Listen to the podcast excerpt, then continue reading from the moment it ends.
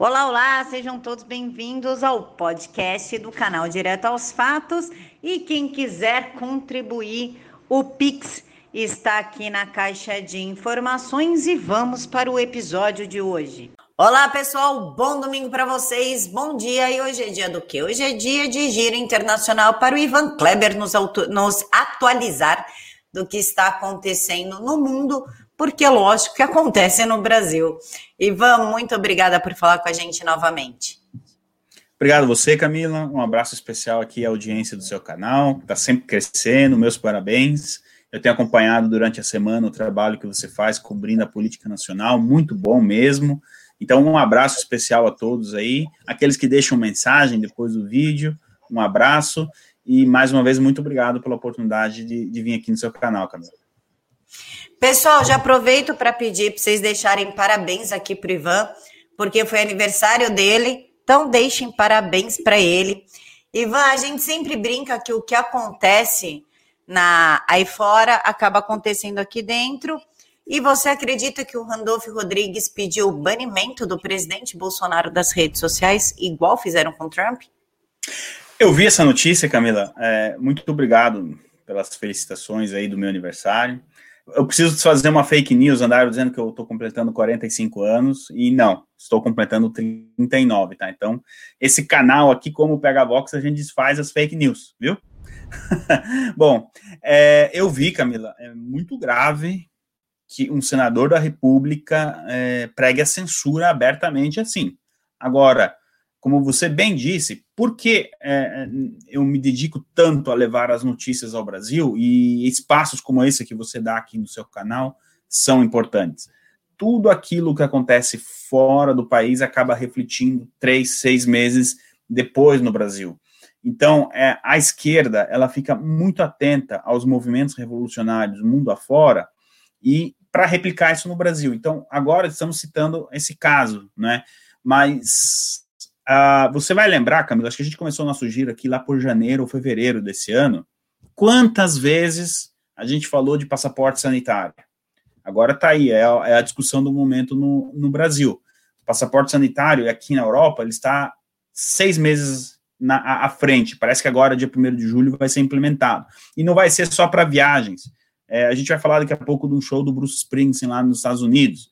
Então, é, é isso que a gente tem que é, monitorar, né? E sobre a questão em si, eu confesso que até demorou para alguém da esquerda aí é, levantar essa questão. Quando o Trump foi banido, ele foi banido lá no começo de janeiro, né? Entre o dia 6 e 21 de janeiro ali, várias empresas foram banindo ele e tudo mais. Empresas que é, receberam a possibilidade de abrigar o Trump também já foram banidas. Mas no, o que o que o Randolph está fazendo, Camila, é um pouco mais grave, porque ele está banindo o, o, debate. O debate nos Estados Unidos em torno das políticas do Trump continuou. O que o Randolph quer é eliminar completamente a conversa. Ou seja, na, no enfrentamento de ideias entre revolucionários e conservadores, direita, esquerda, dê o nome que você quiser aí, eles não podem. Então, o que, que você faz? Você bane, tira o, o adversário da, uh, do debate. É isso que ele está promovendo, porque quando ele fala que é preciso tirar bolsonaristas da, do YouTube, do Twitter, enfim, das redes, é, são, com todo respeito, mais de 50% do debate político são graças a esses eleitores de direita, vamos colocar assim, não é? Então, ele, com certeza, o que acontece também, né, Camila? Para benefício pessoal dele. Às vezes eu posto, isso que é notícia internacional, eu posto aqui, mas o pessoal vai lá e marca ele, né? Isso que é notícia internacional, eu fico imaginando aí dentro do Brasil. Então ele deve estar tá que não aguenta mais abrir lá as redes dele e a galera marcando ele, batendo em cima daquilo que ele está fazendo lá na CPI. Meu amigo, Randolfo, isso é democracia. Você fala uma asneira lá na, na CPI, o pessoal automaticamente, cinco minutos depois, vai estar te respondendo. E você não está conseguindo vencer o debate, então você quer tirar as pessoas do debate. Isso, se, isso sim se chama ditadura. E as coisas não funcionam assim. É, eu não sei se isso vai progredir, Camila. Sinceramente, eu vi a, a primeira notícia, depois não sei como é que as coisas foram para frente, mas só o fato que gostamos ou não do Randolfo, ele é um senador da República. pregar aí a, a censura, é, isso em si já é muito grave, Camila. Ivan, as coisas que estão acontecendo aqui no Brasil estão ficando um pouquinho mais surreais do que já eram. Parece que a gente está vivendo num, numa realidade paralela, para falar a verdade, né? Parece que o, a, o STF, em conjunto com o Senado e a OAB, estão conseguindo implementar uma ditadura no Brasil e parece que senadores são mais importantes do que a população em si, como se a voz da população fosse ah, cala a boca aí, paga teus impostos, fica quieto e aceita. Tipo, aceita que dói menos e o choro é livre. É mais ou menos isso que está acontecendo aqui. Ivan, na Itália, também na quinta-feira, teve manifestação. O que, que aconteceu na, na Itália? Porque você postou o seguinte: é, na manhã desta quinta-feira, centenas de imigrantes ilegais saíram às ruas de Nápoles com bandeira comunistas para exigirem documentos, direitos e benefícios. O que, que aconteceu? O que acontece é o seguinte, Camila. Eu tenho uma fonte na Itália e até convidei ela para uma entrevista, é, mas é uma pessoa que não quer é, se revelar. Ela não quer, enfim, aparecer nem em voz, nem nada. E ela contava para mim que existe a indústria da, da imigração na Itália. Então, as ONGs, a gente já contou aqui no seu canal, mas é sempre bom é, lembrar, porque a pergunta que eu mais recebo é a seguinte: como que os italianos aceitam isso? Então vamos lá, qual é o caminho? As ONGs, elas trabalham no, no continente africano, principalmente, recrutando as pessoas. Olha, venha morar na Europa. Não, mas eu sabe, a minha aldeia eu me criei, não, mas venha para a Europa que você vai ter uma vida melhor, não sei o que, não sei o que. Aqui você não, você tem que caminhar cinco quilômetros para pegar água, não sei o que. Venha para a Europa. Muitas vezes acontece isso, Camila. O cara tá lá quieto na dele, vem um pessoal de uma ONG, tira ele da aldeia. Tem aquele que quer vir e tem também o mal intencionado. Então a gente divide em três aí. E o que acontece? As ONGs contam com a cooperação da União Europeia e patrocínio de milionários como o George So. Não vou terminar o nome dele aqui para não complicar o teu canal. Então, o que acontece, Camila? Muitos italianos recebem 35 euros por dia através de cooperativas para arrumarem abrigos para esses uh, imigrantes. Então, o que acontece? A ONG vai lá, pega o cara, faz o, o translado, até o sul da Itália, que é o ponto mais próximo ali da Líbia, e aí quem patrocina tudo isso é o George. E uma vez que esse cara chega na Itália, então ele vai para essas cooperativas. É, essa fonte me dizia que só no ano passado, ah, perdão, 2019, no ano ante, anterior à pandemia, mais de mil hotéis na Itália eles fecharam e, e viraram uma cooperativa para abrigar essa gente. Porque o que acontece? Eles recebem 35 euros por dia por hóspede, certo? Para manter eles ali, da União Europeia. Dinheiro que é de imposto que o cidadão europeu paga. E qual é o custo para manter uma pessoa dessa? Trocar a roupa de cama e pronto. Então, eles têm ali 28, 27 euros de lucro em cima uh, dessa pessoa, certo? Porque daí a comida e, enfim, isso aí cada um tem que se virar. É só o, o alojamento. Então, criou uma indústria da imigração ilegal na Itália. Só que depois que esse sujeito está ali, o que, que acontece? Ele cai na mão da esquerda, porque tão logo esse cara chega no hotel, tem alguém no Partido Comunista Italiano, tem alguém. É, e aí, pasmem, mas é, é, são os mesmos braços, mudou de nome, mas é, é, sempre a galera do Cesare Battisti. Você deve ter ouvido falar bastante do Cesare Battisti, né, Camila? Até acho que semana que vem me cobre. Vamos trazer uma atualização de como ele está andando aprontando lá na cadeia, ele anda fazendo algumas exigências engraçadas. Vamos trazer um pouco disso. Então, o que acontece? O pessoal de esquerda, ele copta essa pessoa e olha, é, você já está aqui, você tem o direito, então vamos para a rua protestar, para o governo te dar a carteira de trabalho, para você começar a trabalhar, e aí, quando você tiver a carteira de trabalho, você vai ter benefício. E quais são os benefícios? É, benefícios? Aí, dependendo, são inúmeros. Agora querem implantar um lá na Itália que a família que tiver pelo menos um filho vai ganhar 280 euros, assim, do nada, como se fosse um Bolsa Família, mas lá na Itália. Então, só para ter uma ideia, um aluguel bom Na Itália, 450, 500 euros. Metade do aluguel o governo vai pagar. E é isso o que acontece. Essas manifestações aí que a gente viu na cidade de Nápoles são organizadas por partidos de esquerda usando essas pessoas. Camila, para a gente não se alongar muito, daquilo que eu trouxe aqui, qual é a diferença?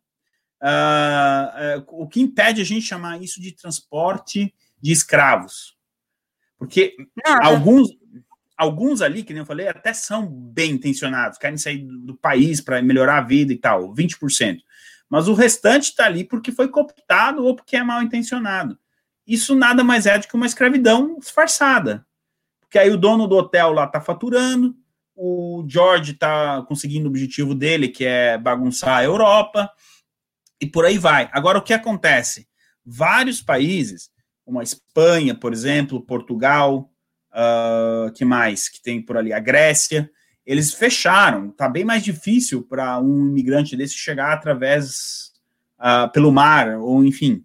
Mas a Itália continua muito aberta ainda, porque a gente tem um cara lá chamado Mário Draghi, que entrou no poder em janeiro sem receber nenhum voto. Cuidado quando falo em parlamentarismo aí no Brasil, Camila, porque tem disso também no parlamentarismo, escondido. Perdão. E ele não mudou, é, pelo contrário, ele, flexibilizou aí essa migração, e ele é um homem do George So, lá na Itália. Então, é, casou ali a vontade de comer com, como é que é, a vontade de casar com o noivo, né?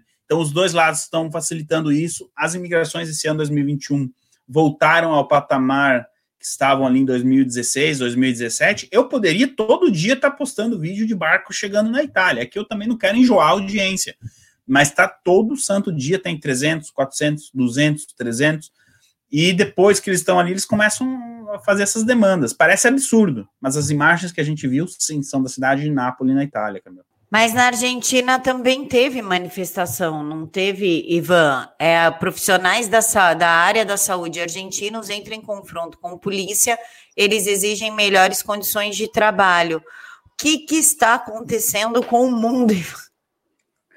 Pois é, né? Mas você vê que é, esse tipo de protesto, como a gente pode ver ali nas imagens, aconteceu, esse aconteceu na sexta-feira, mas a maioria desses protestos, assim, é, digamos, diretamente contra o Estado, acontecem em países governados ou pela esquerda ou por algum governo globalista. Nesse caso específico da Argentina, o que eu pude apurar é que os profissionais de saúde Olha só quanto lockdown foi feito, né, Camila? O lockdown na Argentina foi feito justamente segundo eles, para diminuir o número de mortes e para não um, para não sobrecarregar o sistema de saúde. E ainda assim não deu certo. O que esses profissionais de saúde estão dizendo? Olha, a gente está num limite que não dá mais, acabou, colapsou. Está faltando luva, está faltando seringa, está faltando uh, saquinho de lixo, coisas básicas. Não é que está faltando ali um, um aparelho de sabe, de, de, medir, sei lá o que, no cérebro da pessoa, que, ele, que não sei como é que é o nome que você coloca o cara deitado lá, e ressonância magnética, acho que é aquilo. Tá, é, você tá no modo doutora Vera, viu? Ah, tomografia, ressonância. É, não, não é que tá faltando isso, tá faltando coisa simples, básica. E, meu, o, o responsável da polícia em Buenos Aires mandou descer o sarrafo. Você já imaginou se por acaso, Camila, a polícia aí no Brasil, uh, a mando do governo Bolsonaro ou de um prefeito de direita que fosse, mandasse a polícia reprimir manifestantes da área de saúde, como está acontecendo aí na Argentina, o, o que, que, não ia acontecer com o presidente Bolsonaro? Mais uma Mas... vez, a velha mídia tapa o olho para isso, né? É, porque isso não foi noticiado, Ivan. Isso eu vi no seu Twitter. Porque é, o que foi noticiado foi o Alberto, o presidente da Argentina, Alberto Fernandes, falando que nós viemos da selva. Ah, fiquei sabendo dessa. Eu fiquei sabendo. Mas, Camila, essas imagens eu consegui através de um pessoal da Rússia, que tem enviados em Buenos Aires. Mas as imagens correspondem aos fatos, tá, pessoal? Isso aí não é nenhuma encenação que aconteceu nessa sexta-feira. Então, Camila, é, a, a, gente vai falar de mídia daqui a pouco, mas é impressionante como a gente está realmente cercado e eles noticiam aquilo que eles querem, quando eles querem e, e, ponto. E é impressionante que você aí morando do país do lado da Argentina, tem que esperar um cara que mora na Inglaterra pegar o material com um russo para poder publicar. E estamos em 2021, a tecnologia avançou. Esse protesto ele deveria ter sido televisionado ao vivo no Brasil, em alguma emissora, e não aconteceu. Ah, mas aqui eles estão tentando colocar o Alberto Fernandes como o presidente per, perfeito. É, eu, Tanto eu que a esquerda sei. fala, a Argentina tem preço. Que inveja da Argentina, eles têm Então, eu ia te perguntar, Camila, aqui, vamos bagunçar o coreto um pouco, porque eu vi muita gente marcando uma cantora chamada Zélia Duncan. Eu falei, mas o que, que a Zélia Duncan tem a ver com essa minha postagem? Não fui pesquisar, mas pelo que você está falando agora, eu acho que eu, que eu mais ou menos. Se estão querendo vender o Alberto Fernandes como assim, como o, cara salvador da pátria, aqui na Europa ele está muito mal visto, porque é principalmente dentro do mercado financeiro. Quebrar, a Argentina quebrar não é nenhuma novidade, tá? Isso aí é, é assim, são duas certezas na vida: a morte e a Argentina quebrando a cada três, quatro anos. Mas parece que ele conseguiu quebrar um pouco mais e um pouco antes do que era esperado. Só para a gente ter uma ideia, a meta de inflação que ele mesmo colocou esse ano era para ser de 30% e o mercado aqui na Europa aposta que vai ser de algo como 50%. Então ele conseguiu, é, a esquerda, né? Ele conseguiu dobrar a meta que ele mesmo colocou da, inflação e a gente não está nem na metade do ano, essa meta ainda pode aumentar, Camila. Você tem uma ideia, Ivan? A Zélia Duncan, Duncan, sei lá, eu, foi ela que começou com a história do que inveja da Argentina, eles têm um presidente em 2020, no, no início ali da, da pandemia. Ela que começou com esse slogan. E a gente já está tão próximo da Argentina a ponto do PSOL querer taxar grandes fortunas e o Supremo Tribunal Federal está discutindo se você você é dono de um imóvel, tá? Aí uhum. você alugou esse imóvel ou esse imóvel estava parado e foi tomado ali pelos terroristas do Sem Terra. Eles estão discutindo se você pode ou não pode pedir a, a reintegração de posse ou despejar essas pessoas. Não, mas daí é comunismo implantado, assim, essa questão não, não deveria nem estar no Supremo. Onde que está o direito à, à, propriedade privada? Não, e o pior é que está dois votos a favor e dois contra, está empatado. Ou tá seja, eu tenho eu tenho um imóvel, eu, faz de conta, eu vivo desse aluguel, muita gente vive de aluguel, né? Normal. Então eu vivo desse aluguel, e aí o cara não pode pagar porque os governadores fecharam tudo, lockdown, ele perdeu o emprego. Eu não posso falar, me devolve então meu imóvel, que eu vou alugar para outra pessoa que pode. Não pode mais. Por enquanto não pode, porque tem a liminar do Fux. Então, Camila, mas aí, por que, que a gente faz o giro de notícia? É que o ano passado eu não. É, enfim, a gente não se conhecia, não, eu não estava aqui né, é, participando desse giro. Mas isso aconteceu aqui na Inglaterra. Durante três meses, no primeiro lockdown, é, era proibida a reintegração, reintegração de posse. É, e aí, bom, mas isso já caiu, durou três meses e voltou. Então, tá vendo? Ele, é, essa gente ela não tem capacidade de inventar as coisas. Eles pegam em algum lugar do mundo, eles não estão nem aí se é um país de direita, esquerda, o que for. Quando a ideia e a pauta para eles é boa, eles levam para o Brasil. É, e aqui, modéstia à parte, é essa a importância do nosso trabalho que a gente faz aqui todo domingo, né, Camila? Agora, é impressionante que ter, é, o STF não tinha que se meter nessa. Isso aí é, é, é um, sei lá, não, não, não acredito que seja competência do STF. A única coisa que me preocupa, Camila, nisso aí, é, é, não está na pauta, mas eu, eu, vou trazer, é que aqui fora é, existe um, um, um, sentimento, uma sensação que depois da pandemia, a economia no Brasil vai literalmente explodir, no bom sentido, sabe? É, tem, tem muita gente querendo investir no Brasil, porque as ações, principalmente o primeiro ano do, com, com o Paulo Guedes, é, foram assim plantadas as bases ali muito boas para justamente atrair o investimento estrangeiro. E quando você tem uma notícia dessa, isso meio que imagina um, um, investidor europeu que diz: não, pô, legal, quero comprar três prédios no Brasil, alugar e tal, fazer atividade comercial. Pô, mas o STF diz que se o cara não pagar aluguel, eu não posso tirar ele de lá. Pera aí. Hum, Sei não, acho que vou investir em Honduras, não vou mais investir no Brasil. É assim que as coisas funcionam.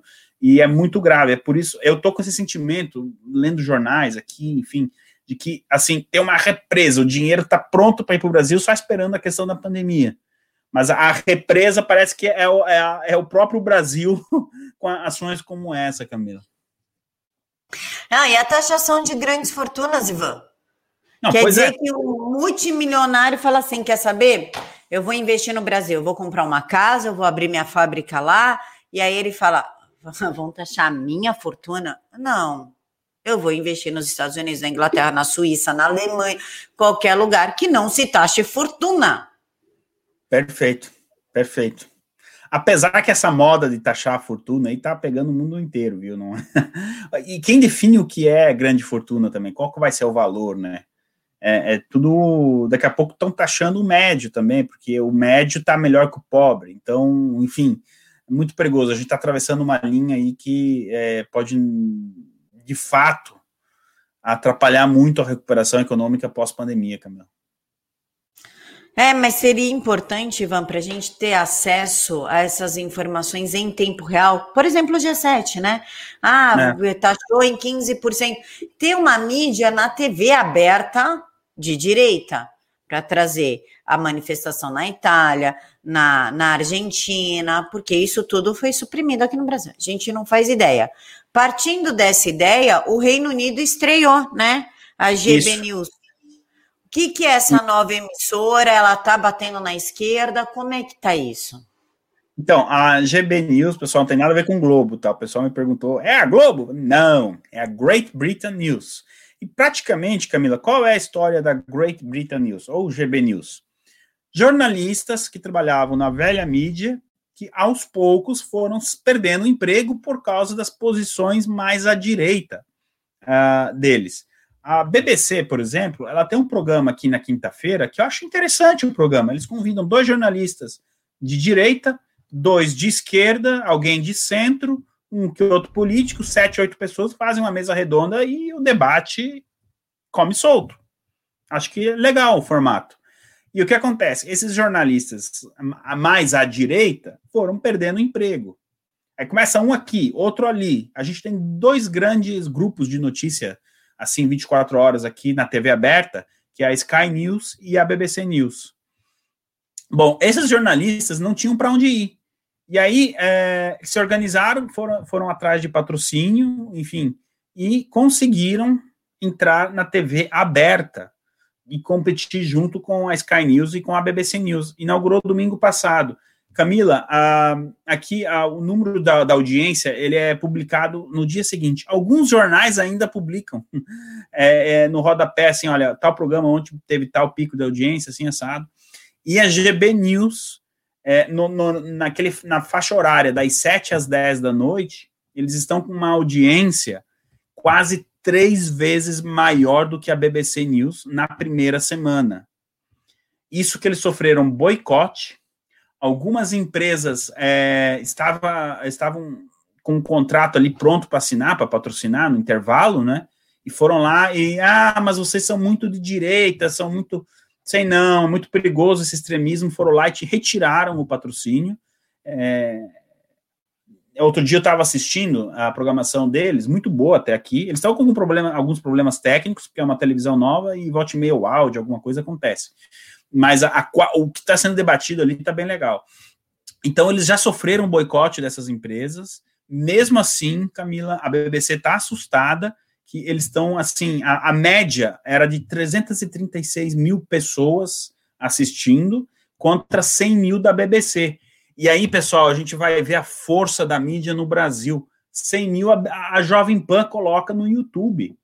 Então, a, as pessoas mundo afora não aguentam mais essa, o politicamente correto, é, essa coisa de, de, de, de uh, esquerda disfarçada, e vem uma emissora com recursos limitados, que agora perdeu os patrocinadores, a maioria deles. Eu vou citar um, uma empresa sueca de imóveis chamada IKEA, a IKEA, IKEA, que é, não sei se tem no Brasil, mas você compra os móveis e monta em casa, assim. Chegou dois dias antes e falou, não, a gente não vai assinar o contrato. É, por quê? Porque vocês são, sei não, vocês são muito extremistas. Mesmo assim, o diretor da emissora falou que eles têm os recursos para continuar e que não vai ser um problema. Então, Camila, quando você vê uma emissora nova, que as pessoas tiveram que fazer uma atualização na televisão, eu tive que fazer, leva cinco minutos, mas você tem que atualizar a sua TV para pegar o sinal. É, então, ou seja, tem muita gente ainda não descobriu eles e já estão com a audiência três vezes maior no principal horário de notícias aqui na Inglaterra, que vai das 7 às 10. Então, isso mostra o quanto as pessoas estão cansadas nesse jornalismo de esquerda disfarçado de imparcial. E vem muito ao encontro do que você falou. É, manifestações como essa da Itália, como essa da Argentina, tem que ser transmitido em um canal de notícias 24 horas no ar, tem que dedicar esse tempo para isso também, não só para aquilo que eles querem, não só para lacrar, né? Então, tá aí a GB News, sigam eles na, nas redes sociais, tomara que eles mantenham essa linha, a primeira semana foi muito boa, com convidados muito bons e tocando em assuntos que as outras emissoras não tocavam. Eu vou estar tá monitorando eles, se eles mudarem a linha editorial, a gente vem aqui e, corrige, né, Camila? Mas sigam eles pelo menos no Twitter, aproveita e diz, ó, vindo do Ivan, vindo da Camila, vindo do Pega Vox, vindo do Direto aos Fatos, para os ingleses saber que a gente está aqui. que a gente está de olho neles. É, é. Ivan, Putin. Putin parece que tá virando ali a mocinha dos olhos de todo mundo, a princesinha que quer casar, porque o Biden foi lá, implorou para ele, fala comigo, por favor, por favor. Aí o Putin falou, mas não, não quis fazer a coletiva. E agora o primeiro-ministro aí do Reino Unido, Boris Johnson, quer uma reunião com Putin, mas desde que a Rússia interrompa as atividades negativas contra o Reino Unido e seus aliados. O encontro dos dois líderes deve ocorrer em um país neutro, portanto, nada de Londres ou Moscou. Fala para mim como é que foi a reunião do Biden com o Putin e agora por que que o Boris Johnson quer falar com a Rússia e o que que atividades negativas que a Rússia fez aí, por favor? Bom, é, o encontro foi rápido entre o Biden e o Putin. Era é, era para eles ficarem algo como cinco, seis horas reunidos. Durou três horas e meia. Ambos os lados concordaram em nem assim, é, não teve almoço, não teve lanche, foi uma reunião rápida, sem aquele coffee break, né? Quem faz uma reunião sabe, né, do que eu tô falando. Não teve nem isso. E depois cada um deu uma entrevista coletiva, mas em locais separados. Em 2018, a última vez que o Trump encontrou com o Putin em uma ocasião como essa, os dois deram entrevistas, é, a entrevista coletiva juntos, respondendo perguntas espinhosas. Uma coisa interessante, o Joe Biden ele fala muito em liberdade de imprensa, né? Pois bem, do lado russo, na entrevista coletiva do Putin, por mais críticas que eu tenho ao Vladimir Putin, ali tinha emissoras dos Estados Unidos, da Rússia, Suíça, que era o país né, que hospedou a reunião, e outros órgãos de comunicação.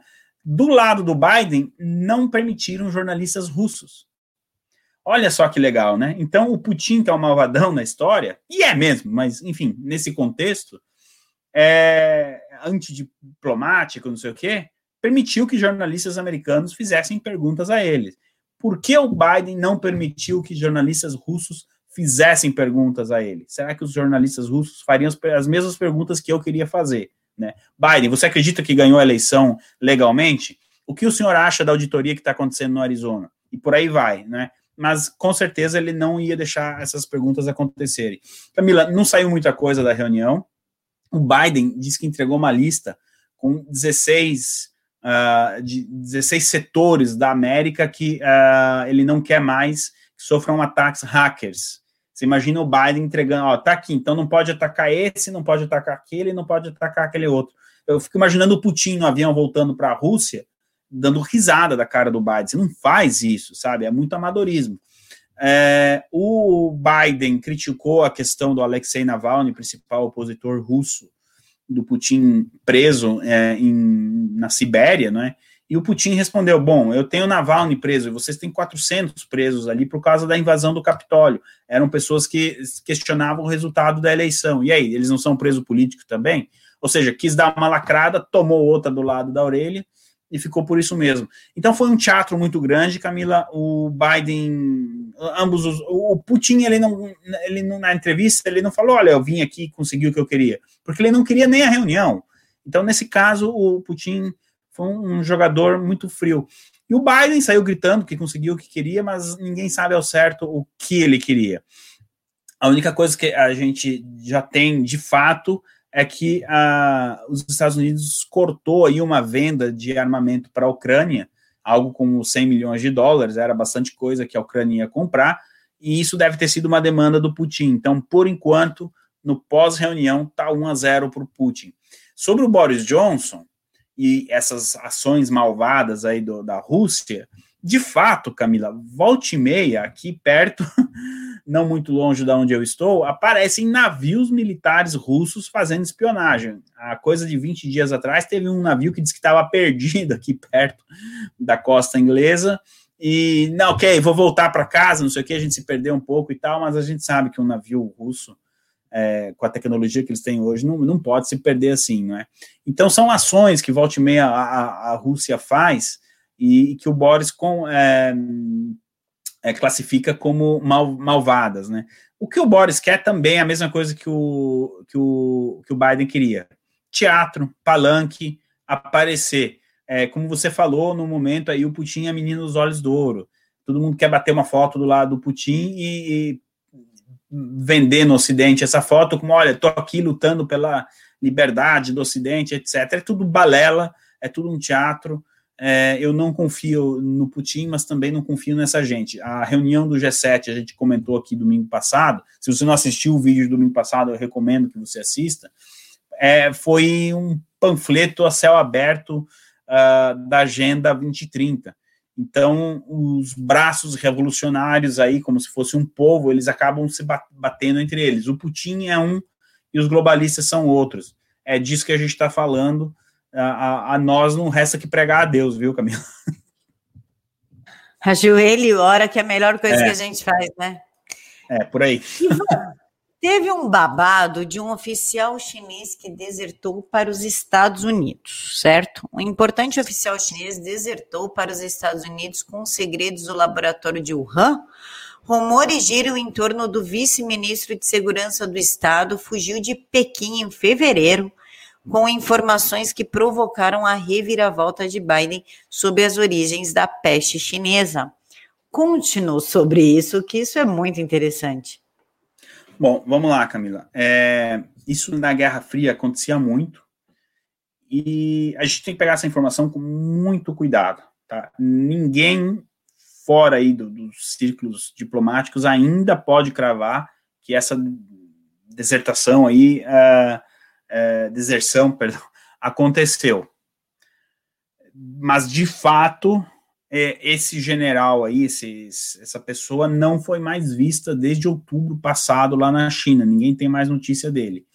E lá na China tem um, um, um site que seria o Google deles, o Baidu, alguma, agora não me lembro, Baidu, alguma coisa assim o nome do, do site. Se você põe o nome do cara em chinês, é, sumiu. É como se essa pessoa nunca tivesse existido. Bom, existiam ali denúncias uh, de corrupção durante o ano passado na China, dentro do Partido Comunista Chinês, e algumas pessoas foram presas. E acredita-se que ele estivesse envolvido, então por isso que ele buscou a saída da China. Mas a, ali a matéria traz um ponto de interrogação, e eu concordo, ainda ninguém pode cravar que ele está em território americano ou não. Agora, se de fato isso aconteceu, trata-se do um, militar com a patente mais alta a desertar da China desde que aquilo ali virou comunismo, lá em 49. Seria a desertação mais importante, deserção, perdão, mais importante que já aconteceu na história do Partido Comunista Chinês. Agora, outra coisa, pessoal, não é que nem filme do James Bond, que o cara põe um pendrive no computador, pega as informações, baixa, põe no bolso e consegue escapar de uma maneira mirabolante para chegar na América, entregar o pendrive e salvar o mundo. Não é bem assim. Se de fato ele levou documentos ali que implicam o Partido Comunista Chinês, é, não cabe num pendrive, ele tem que ter levado muito mais. E ele dificilmente teria escapado da China sozinho, ele teve que contar ali com uma rede de apoio. Porque entre eles, Camila, não pense, é, por mais próximo que você seja do Xi Jinping, você também é monitorado. Também tem um carro do partidão fora olhando para ver onde você vai, onde você não vai. Como que essa pessoa conseguiu chegar de casa, em casa, chegar em Hong Kong e sair? E aí, aonde que eu quero chegar com isso? Pode, é provável que exista um movimento dentro do Partido Comunista Chinês para derrubar o Xi Jinping. Quão forte é esse movimento, a gente não sabe. Mas essa possibilidade está sim na mesa. O que de fato é, a gente tem é que se esse rapaz conseguir, se esse é um senhor, né, ele e a filha dele, conseguiram escapar dessa maneira, é uma derrota muito grande para o Xi Jinping, independente dos documentos que ele levou. Pode até não ter levado nada. Ele pode ter chegado nessas Unidos, ó, me dê umas ilhas aí, porque eu sei de coisa lá em Wuhan. Chega no fim do dia, ele não tem nada. E a reportagem traz, e eu consegui apurar em outras matérias também, Camila, de que em fevereiro, março ali, a gente teve uma reunião entre China e Estados Unidos no Alasca. Ah, essa reunião foi muito parecida com a reunião do Biden com o Putin, terminou muito mais cedo do previsto, e os chineses ridicularizando os Estados Unidos. E agora, o que, que a gente descobriu? Que nessa reunião, talvez, os americanos tenham dito para os chineses, olha, fulano desertou, e os chineses talvez não tenham acreditado naquele momento. Então, por isso que teve essa ridicularização. Agora, o tempo, Camila, é, ele mostra ali a, a cronologia que, que é, esses vários sites estão trazendo. Bom, o cara fugiu em fevereiro. E já em março, o governo Biden começou a trabalhar com a possibilidade de que o vírus saiu de Wuhan. Então, uh, isso está batendo. Se essa pessoa, de fato, fugiu para os Estados Unidos, Camila, em muito pouco tempo a gente vai descobrir, e aí a gente vai ter muito mais material para trabalhar aqui no teu canal, com o teu público. É, mas, no momento, o que a gente tem é uma especulação muito grande e mais perguntas do que respostas. Por falar em China, Ivan, a China que chantageia o mundo, que tenta fazer sanção econômica com os países quando os países não se dobram às suas vontades. A Austrália levou a disputa do, do vinho com a China para a OMC. Por quê? Para a Organização Mundial do Comércio? Por quê? É... Não deu para resolver ali? Não deu, não deu. Bom, a Austrália foi o primeiro. Muita gente acha que foi a administração Trump, mas não foi. O primeiro país a levantar questões e indicar o dedo contra a China foi a Austrália, nunca me esqueço, 18 de abril do ano passado. De lá para cá começou uma guerra comercial muito grande com a China ameaçando a Austrália. E um dos produtos que assim de maior exportação da Austrália para a China, de valor agregado também, é o vinho. Só um parênteses, o vinho australiano é muito bom, viu? Fecha parênteses. Então, a China colocou uma porcentagem de, colocou uma tarifa de 218% em cima do vinho australiano. Ou seja, a China não vai mais comprar vinho da Austrália. Só que a, a, a, China tinha um contrato com a Austrália, então eles não poderiam simplesmente romper o contrato. Não é bem simples, não é tão simples assim. Então eles jogam esse imposto em cima, dizendo, não, nós estamos respeitando o contrato, só que está meio caro, então a gente não vai comprar. É, eu estou resumindo aqui o que acontece. Por que a Austrália vai na OMS?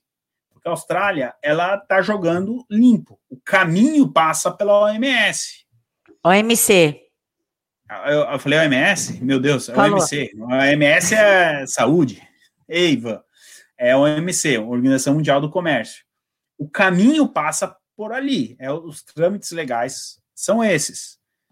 É, se tem uma jogada combinada aí com os países do Ocidente para dizer, olha, nós vamos levar isso para a OMC, quem tiver mais algum problema aí leva também, e vamos começar a encher ali para que a OMC comece a se mexer contra a China. Isso também pode acontecer.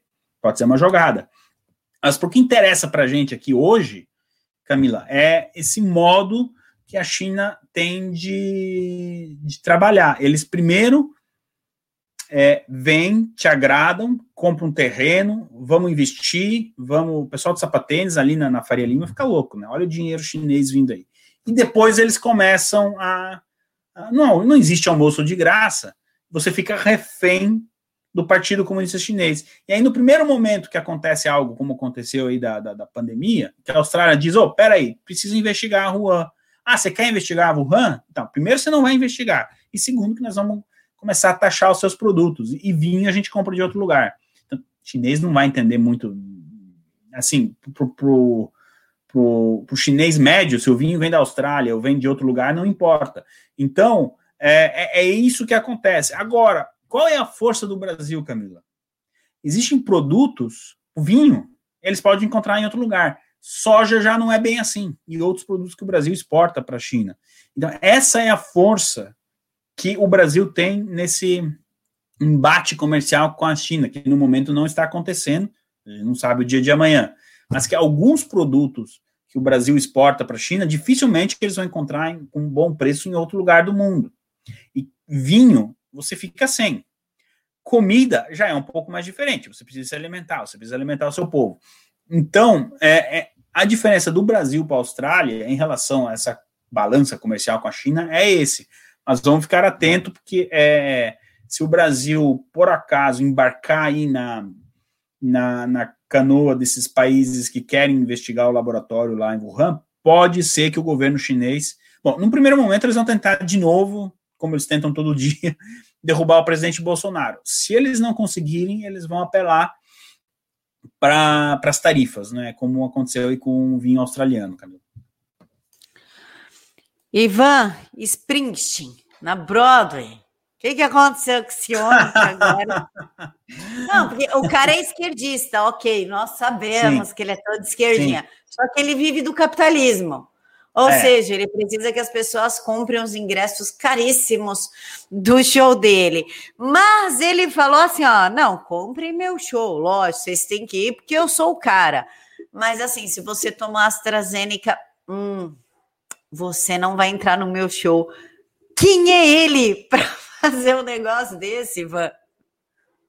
Pois é, é, aqui na Europa, né, Camila, é, a gente fala show no Brasil e aí tá aparecendo o concerto de Springsteen, do Bruce Springsteen, né?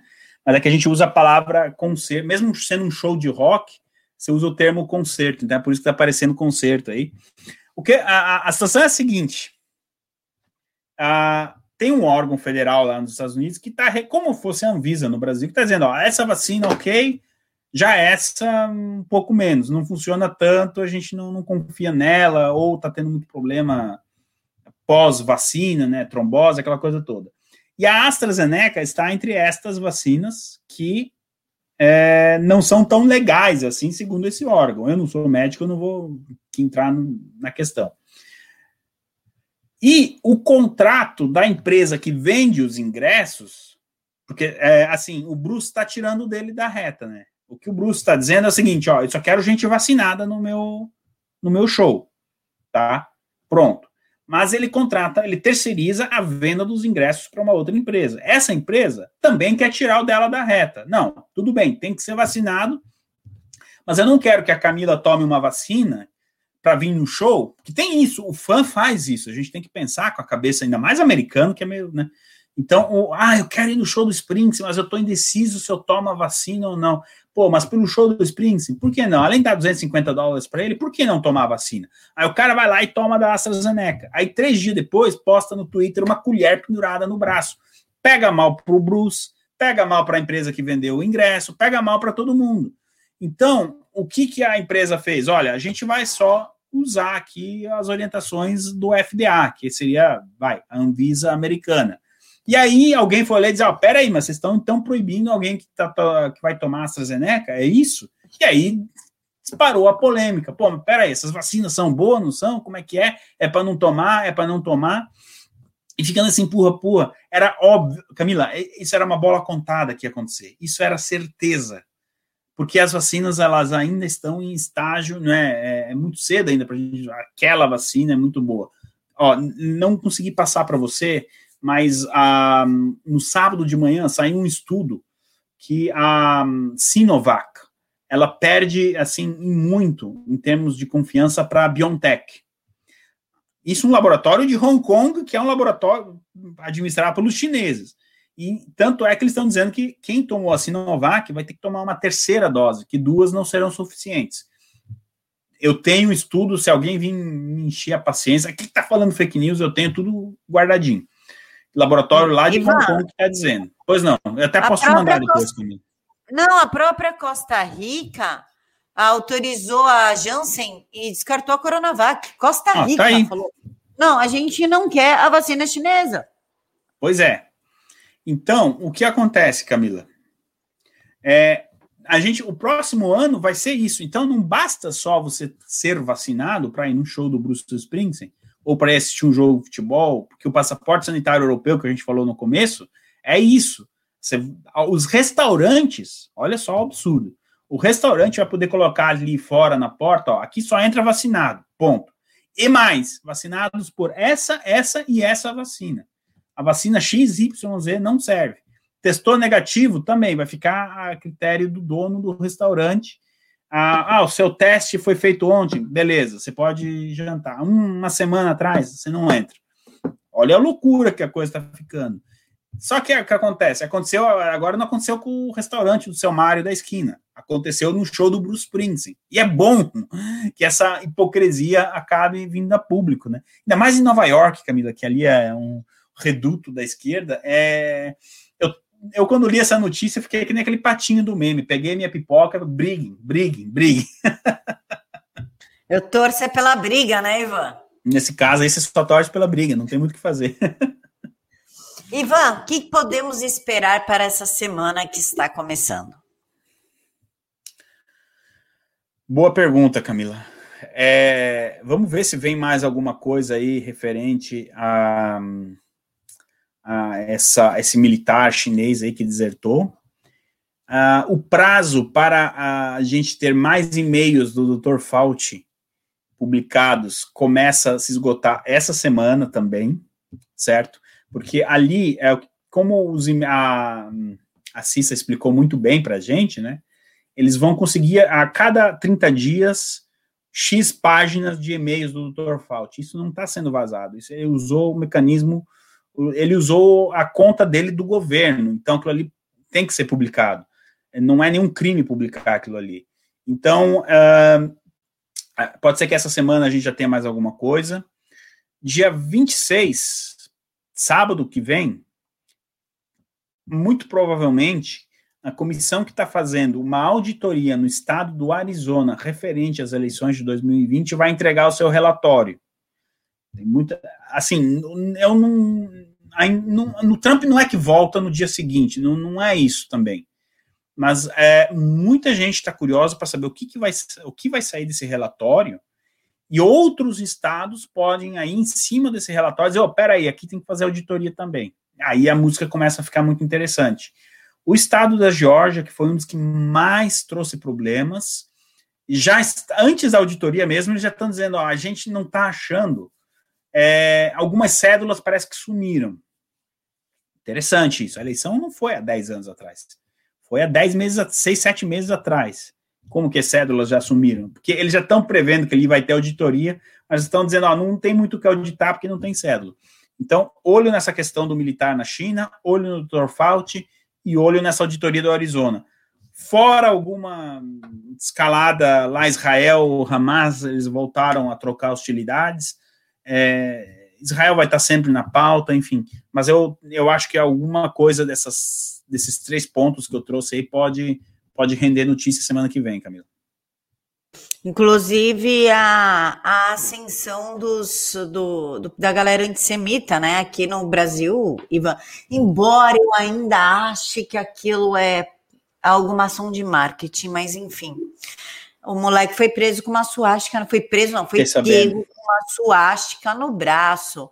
É, movimentos em todos os países contra Israel na, na, no negócio do Holocausto, no dia do Holocausto, uma sobrevivente do Holocausto, uma idosa, fez um vídeo no TikTok com o neto dela, ofenderam a idosa.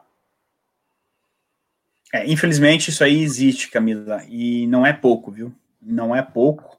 Aqui na Inglaterra, o Partido Trabalhista, ele teve problemas no ano passado, dentro, perdão, em 2019, dentro do partido, com lideranças do partido, é, é uma pena, mas infelizmente é algo que existe ainda no mundo.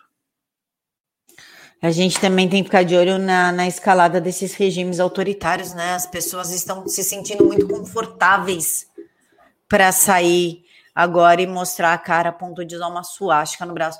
Apesar que eu ainda aposto que isso é estratégia de marketing. É, é nesse caso aí a gente precisa. É, vamos, vamos ver se sábado que vem, ó, domingo, enfim, quando a gente aparecer ao vivo aqui, gravado, que seja, a gente vai, vai ver o que, que é essa essa. É, se foi alguma jogada de marketing, não dura três, quatro dias, isso aí vem pro limpo. é, porque, ó, não foi preso, não chamaram a polícia, só acho que é um crime federal. Não foi preso, não chamaram a polícia, é, não tem o nome do menino envolvido, ninguém achou o menino na internet, hum. tem a cara dele em canto nenhum.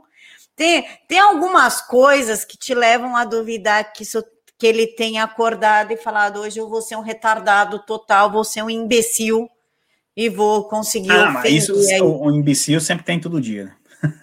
oh, mas não é esse, nesse nível. Ah, nesse nível, né? É verdade, verdade. É, bom, não sei. Pessoal, é isso. Muito obrigada. Mais uma vez, Ivan, parabéns pelos seus 45 anos. Que você seja. Olha, fake news. Bom, a gente está completando a mesma idade, né, Camila? Então tá legal. a gente é irmão, né? tá certo. Muito é obrigado. Brincadeira. Inventaram é. que, eu sou irmã, ah, que eu sou irmã do Ivan. Que eu Isso é saiba, é não. Né? Não, eu sei que meu pai tenha feito alguma DNA, coisa, mas não sei. É. Ou seu pai, não sei. Vamos fazer um DNA aí para tirar a certeza. Mas, Camila, muito obrigado pelo convite. É sempre um prazer estar aqui aos domingos conversando com você e com o seu público. Prazer é nosso, Ivan. Muito obrigada. E pessoal, um bom domingo para vocês. Que Papai do Céu os abençoe. Se for comer na casa da mamãe, da titia, da vovó, tenha vergonha na cara e lave a louça. Fiquem todos com Deus e até mais.